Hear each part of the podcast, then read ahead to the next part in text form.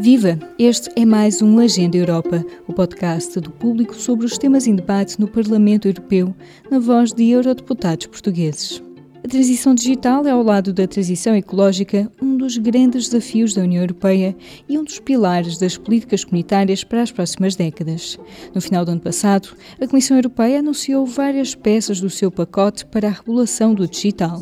They serve one purpose: to make sure that we as users, as customers, businesses, have access to a wide choice of safe products and services online, just as well as we do in the physical world.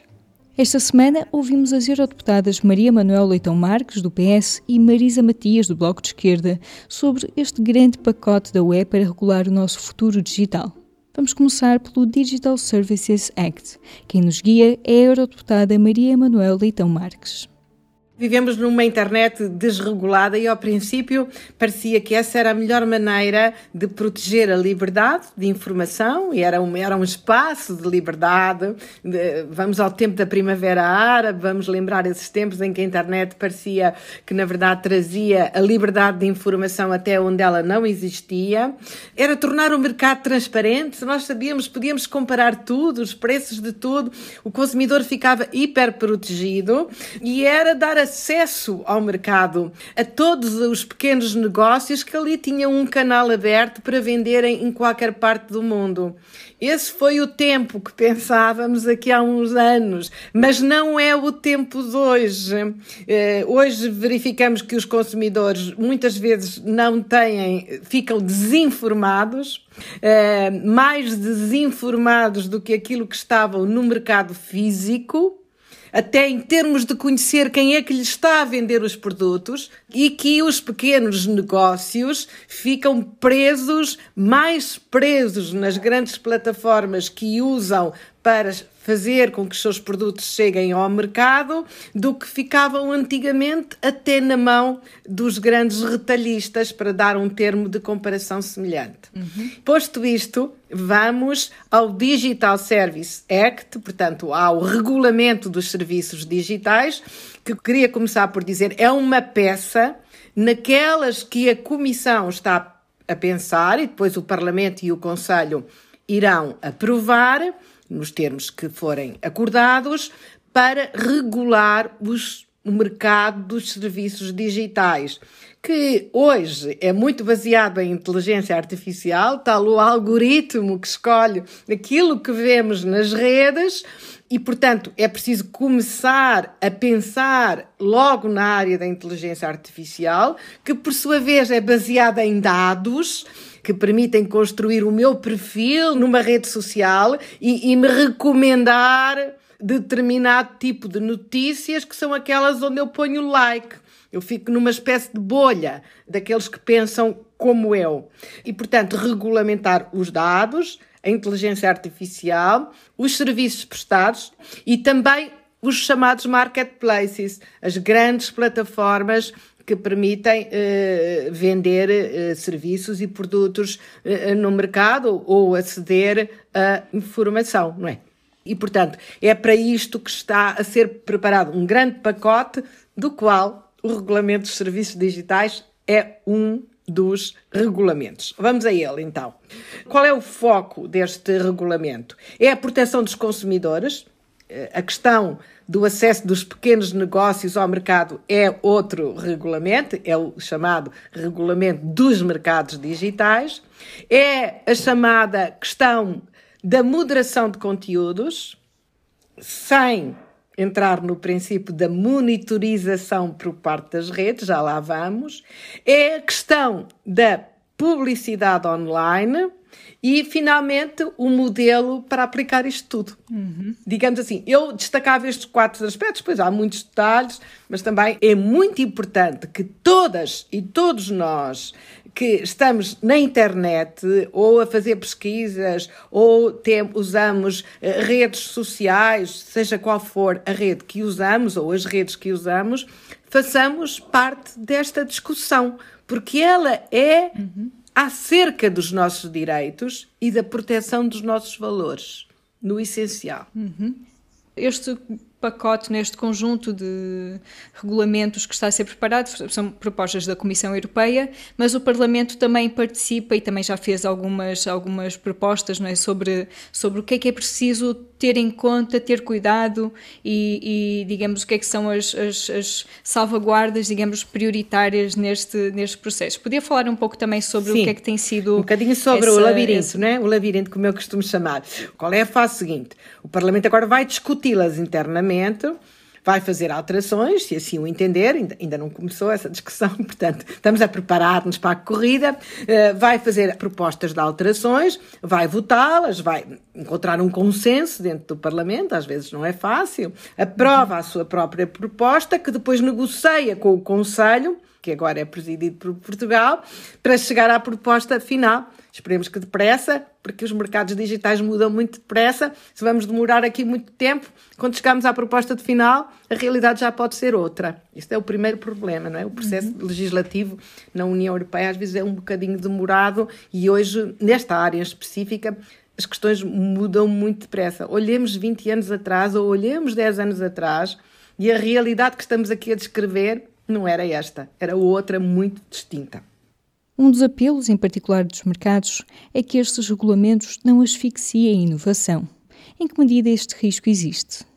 É preciso encontrar um equilíbrio entre inovação. Todos queremos a inovação. Nós, pessoas, consumidores, nós adoramos produtos novos e adotamos, então os portugueses adotam com muita facilidade. E a Europa está numa corrida pela inovação com outras áreas do mundo que também são inovadoras. Portanto, a coisa pior que podia acontecer era agora travar a inovação. Mas a inovação não se pode fazer a qualquer custo, não se pode fazer à custa da democracia como se viu no caso do Capitólio, eh, como é que é, não é? Eh, não podemos porque é, é inovação, não. Não se pode fazer à custa da, da, democracia, não se pode fazer à custa de deixar proliferar nas redes o que é ilegal no mundo físico. Não é? Portanto, eu não acredito que as redes, que as grandes plataformas deixem de ser inovadoras, nem elas próprias acho que já pensam assim, por causa de terem algumas regras. O que é importante é que as regras sejam claras para haver a chamada certeza jurídica sobre como é que se fazem os negócios.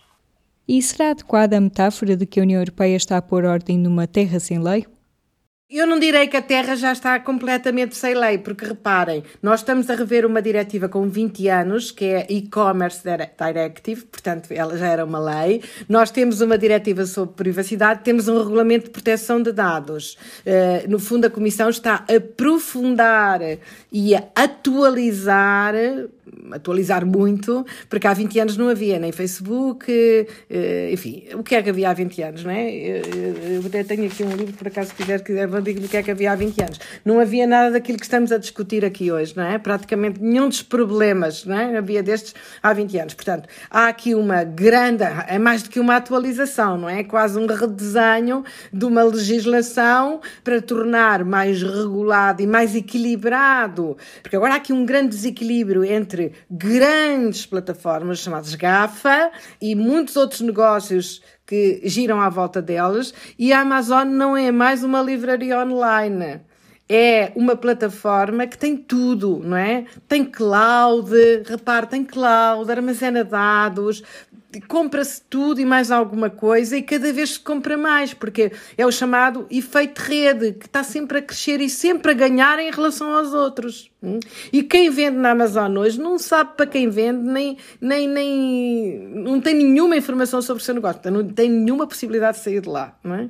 Portanto, nós estamos aqui a pôr algumas regras que dão algum poder, que dão mais poder aos utilizadores das redes, que melhoram a sua proteção, que equilibram as receitas de publicidade, que dão mais algum poder aos pequenos negócios que usam as plataformas. Não queremos que eles os deixem de usar, porque isso foi uma grande porta que permite a um vendedor de chás, algures na Índia, vendê-los para todo o mundo. Permitiu nichos de mercado espetaculares, hum, permitiu coisas espetaculares, todos temos bons exemplos. Mas queremos que haja, eh, ele possa sair daquela plataforma para outra e saber eh, quem são os seus clientes, levar os seus dados, chamada portability. Portanto, queremos maior equilíbrio no mundo uh, digital e queremos que isso beneficiará uh, esse mundo digital, que é o de todos nós, e não tirará competitividade à União Europeia. O que eu desejava mais é que agora, com a nova administração americana, pudéssemos ter aqui pontos comuns. Para Maria Manuela Leitão Marques, é preciso também estar atento aos meios disponíveis para a aplicação do Digital Services Act. E uma coisa que me preocupa é, ao contrário do, do outro regulamento sobre os serviços, sobre os mercados digitais, este vai ser aplicado em cada Estado-membro, pelas autoridades de cada Estado-membro. E se as autoridades de cada Estado-membro não o aplicarem da mesma maneira e não tiverem os mesmos meios para serem eficientes, efetivas, eficazes na sua aplicação. Isto, tal como acontece no Regulamento de Proteção de Dados, vai dar aqui uma situação uh, desigual e permitirá às empresas, como fizeram da outra vez, ir para aqueles países, uh, neste caso a Irlanda, onde as autoridades são mais complacentes. Marisa Matias, eurodeputada do Bloco de Esquerda, alerta para os riscos de se legislar mais para uns do que para outros da mesma maneira como no Digital Services Act eh, há todas as disposições eh, para se tentar verificar todas as possibilidades de violação, de incumprimento, de, de utilização indevida eh, dos dados, etc. E quando passamos para o Digital Markets Act, quando passamos para, para a questão dos mercados, o enfoque é na criação de um mercado mais competitivo, mais capaz, mais reforçado ao nível do digital. E, portanto, eh, também há aqui uma contradição que é eh, este mercado, tal como é pensado, não pode existir com muita proteção dos dados. É uma contradição nos termos e, portanto, essa também é uma das dimensões que eu acho que é difícil nós trabalharmos aqui um, porque obviamente, para além depois de lidar com as questões que, que estávamos a falar, da harmonização, da regulamentação das plataformas, uh, da, da, da, das questões que se colocam, seja uh, na publicidade que é feita de produtos, seja nas ofertas que são feitas aos clientes, etc., há, há salvaguardas, mas ao mesmo tempo com uma lógica super concorrencial e competitiva e, e de fazer deste mercado um mercado de, de frente, digamos assim, uh, na União Europeia. O outro problema uh, com tudo isto, eu creio que é, é o nível de uh, o nível de integração que é pedido, sobretudo para o setor privado, ou que está pensado, é um nível de integração que não é desenhado para aquilo que é o tecido industrial europeu. Um, qual é a nossa realidade hoje? É uma integração digital enorme, uma partilha de dados sem precedentes, tudo agravado com a pandemia, mas o cavar cada vez mais de um fosso gigante em relação a esta economia digital e a economia uh, que está mais tradicionalmente associada às pequenas e médias empresas e às microempresas, que muitas vezes se batem por ter acesso a dados e por poder fazer parte, e portanto são discriminadas, digamos assim, na lógica de evolução do mercado digital.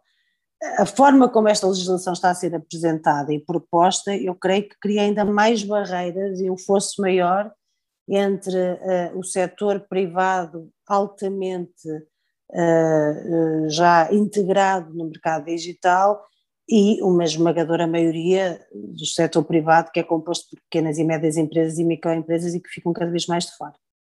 No que diz respeito aos atores privados, não vejo o mesmo espaço nem preocupação de integração no, no, na era digital, na transição digital, digamos assim, das pequenas e médias empresas, e é uma, e é, e é uma realidade muito importante, porque é, é, é a maior parte do tecido industrial eh, europeu. Falemos de dados e de algoritmos. O Parlamento Europeu tem chamado a atenção para princípios que nem sempre são cumpridos no tratamento de grandes bases de dados.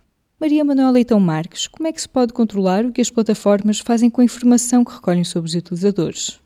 O Digital Service Act só toca na medida em que também tem princípios para a transparência dos algoritmos, a sua explicabilidade, ou seja, como é que o algoritmo foi construído, que dados teve em conta para a sua construção e a sua auditabilidade, ou seja, a possibilidade de haver uma espécie de fiscalização do algoritmo eh, dentro da proteção do segredo comercial das empresas. Há aí um, um, um, um trade-off, não é? Temos que encontrar aí um equilíbrio, como é óbvio, não é? Portanto, toca, mas a questão que foi colocada vai muito além dessa e, portanto, saímos agora um bocadinho do Digital Service Act e vamos para outros regulamentos, provavelmente para o Data Act e para o que vem da inteligência artificial, que é saber que dados e, e, como é que são usados? Eu vou já dizer uma posição de princípio.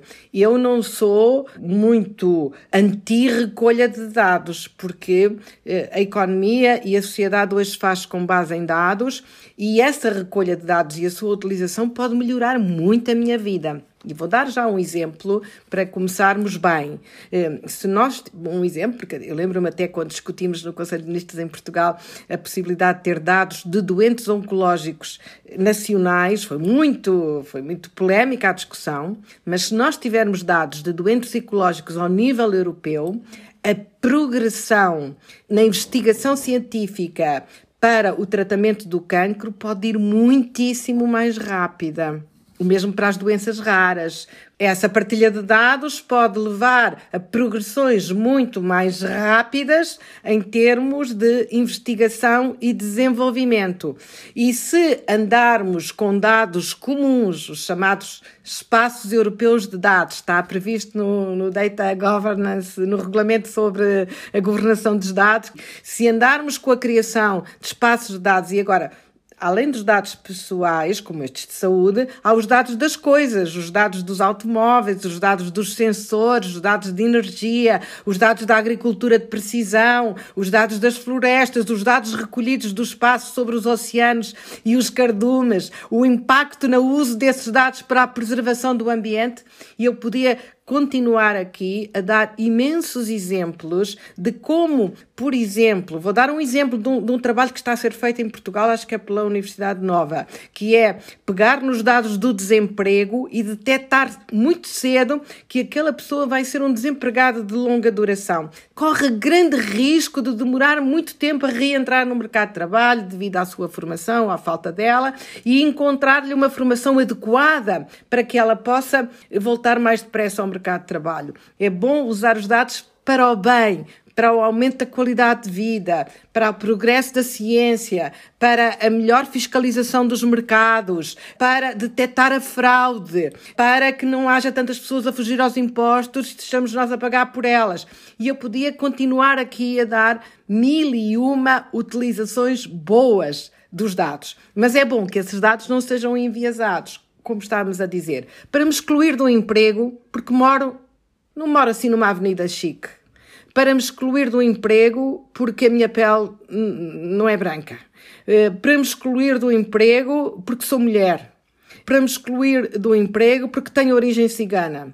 E tudo mais que eu podia dizer de dados enviesados para me excluir de um crédito, para me excluir de um seguro e é importante a chamada transparência dos algoritmos. E é muito importante que na nossa cultura geral, nossa cultura digital, que hoje é uma literacia básica para viver neste mundo, também faça parte de perceber o que é um algoritmo. Já não é só saber ter uma conta de mail ou saber escrever um texto em Word ou fazer uma folha Excel, é também perceber o básico da inteligência artificial para podermos fazer as perguntas certas. Não é necessariamente construir algoritmos, mas fazer as perguntas certas. Agora, nós vamos viver numa economia de dados, com dados das coisas, cada vez mais, mais e mais, e com dados das pessoas.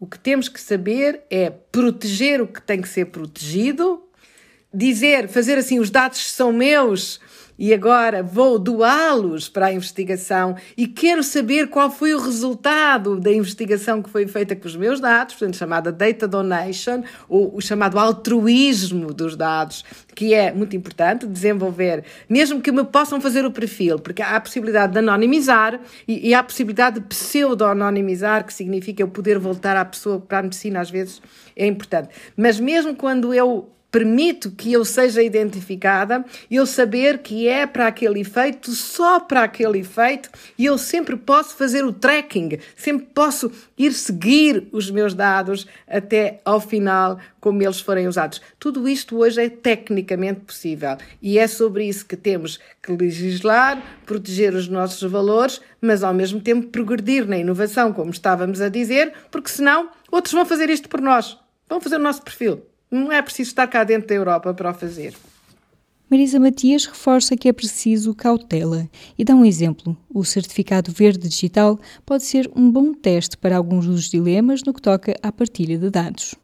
Enquanto nós estamos a discutir esta legislação, que percebe-se que será uma discussão longa e, portanto, nós teremos muitos meses pela frente e depois com a negociação com os governos, com o Conselho, estamos já a avançar em dimensões, por exemplo, na área da saúde, que são preocupantes porque tocam em todas as questões que nós temos que cobrir com esta legislação e que se avança sem ainda pensar muito bem nas consequências. Um exemplo muito claro disto é o, agora a discussão sobre os certificados verdes, não é? Por causa das vacinas. A questão dos certificados verdes toca em todas as dimensões que nós vamos trabalhar em relação a, ao Governance Act toca em todas essas dimensões e de forma ainda muito pouco pensada. Uma das dimensões, por exemplo, e estejamos a falar de um certificado que tenha informação sobre a vacinação, ou tenha também sobre testes negativos, ou tenha sobre imunidade à Covid-19, a ideia do certificado verde é pôr em contacto os dados, chamemos-lhe assim, eh, dos Serviços Nacionais de Saúde com empresas ou operadores eh, que lidam com viagens e com turismo, com empresas privadas de saúde, com organizações internacionais, e isto não está sequer uh, debatido. Estamos a começar agora. E eu acho que é um perigo enorme. Uh, o cruzamento ou furar este tipo de barreiras, não tendo a proteção necessária em relação a dados de saúde e a dados pessoais, nós podemos nos cruzar mais à frente com a utilização desses dados, por exemplo, na definição de prémios de seguros ou na contratação de alguém para determinadas funções no mercado de trabalho. E isso é uma violação total de qualquer coisa, seja ela qual for, e que eu creio que nós estamos a dar eh, em relação aos certificados verdes, à forma como está desenhado o regulamento da Comissão Europeia, que creio que será muito próxima daquela que os governos querem aprovar por um mecanismo rápido e urgente, e portanto para estar aprovada antes do verão, eu creio que nós aí estamos desde já a criar inúmeros problemas antes sequer de termos a legislação aprovada e ir para além daquilo que é o quadro legal eh, que temos neste momento. E para o dossiê dos dados, do qual Marisa Matias é relatora sombra, em que ponto acha que estamos? Acho que é correr atrás do tempo, ou seja, isto já está a acontecer, e nós já não vamos impedir que nada disto que está a acontecer aconteça. Houve um, uma aceleração brutal e eu não acho que se consiga ter soluções milagrosas, aliás desconfio das soluções milagrosas, desconfio de, desconfio de propostas que querem abarcar tudo e resolver tudo, isso não me parece possível. E sobretudo eh, desconfio sobretudo quando as coisas são feitas em cima do joelho e se usam tempos de crise para justificar o injustificável. E a questão da partilha dos dados, do acesso aos dados, a questão da, da, dos serviços públicos e do setor público, que é muito importante em tudo isto e também no, no Governance Act. Um, ou seja, podemos estar a abrir caixas de Pandora horríveis, mas que temos que ter regulação, alguma regulação temos, não, não, não tenho nenhuma dúvida disso, só não gostava era que estivesse tudo dentro e tudo tratado da mesma forma, porque são questões completamente uh, diferentes. E, portanto, não se pode tratar os serviços públicos da mesma maneira que se trata os serviços privados. E, e há alguma preocupação nesta regulamentação em relação aos serviços públicos, mas uh, eles estão dentro da mesma da mesma bola, digamos assim, uh, para a partilha de dados. Isso a mim preocupa-me bastante. Numa coisa todos estão de acordo, é preciso mais regulação. Quais são então as diferenças entre as prioridades dos grupos políticos nestes dossiês? Sim, basicamente quais são os grandes embates entre os grupos?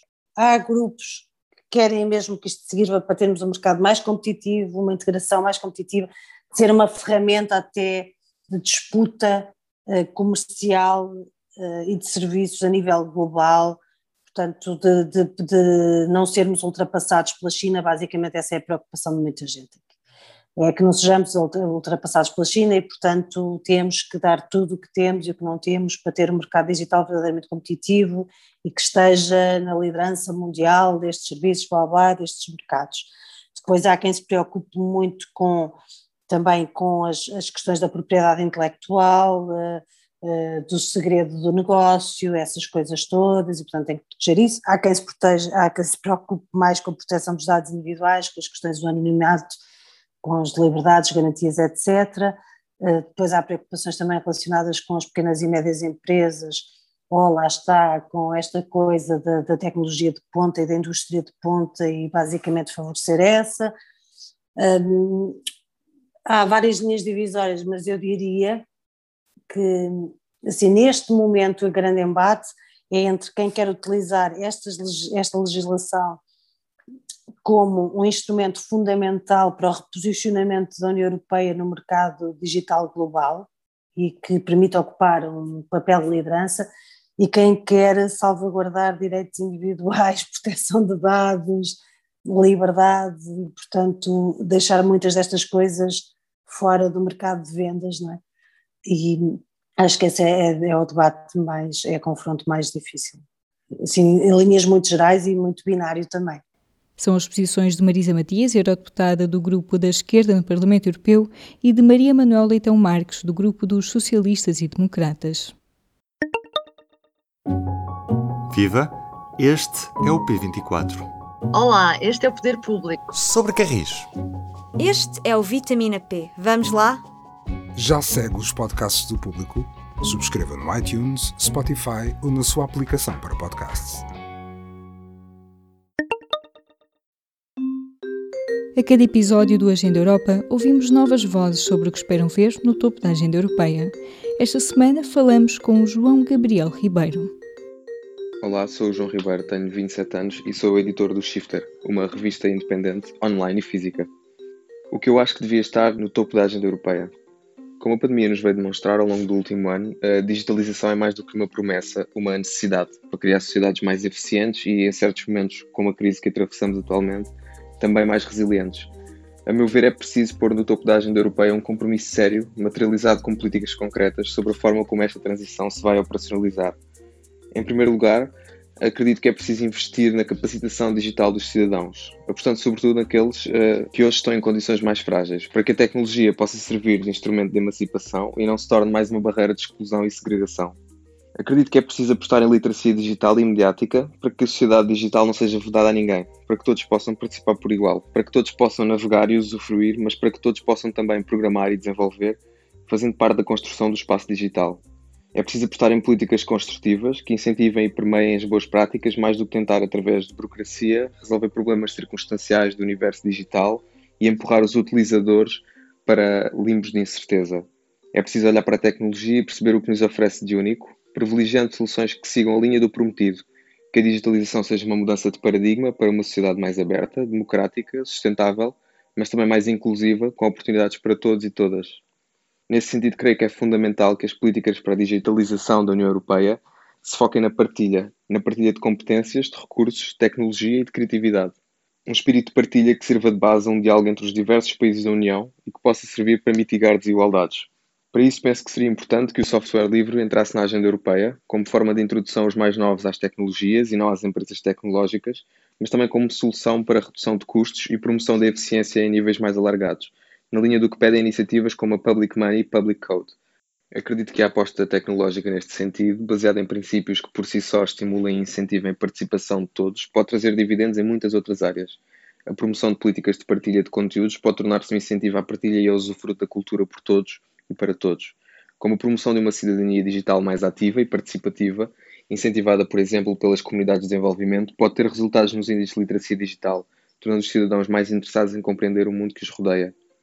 É preciso questionar, estudar e perceber como pode a tecnologia e este momento de digitalização ser não só uma alavanca para si próprio, mas um processo para uma sociedade que traga realmente valor aos que nela vivem e mais respeito pelo mundo em que todos vivemos.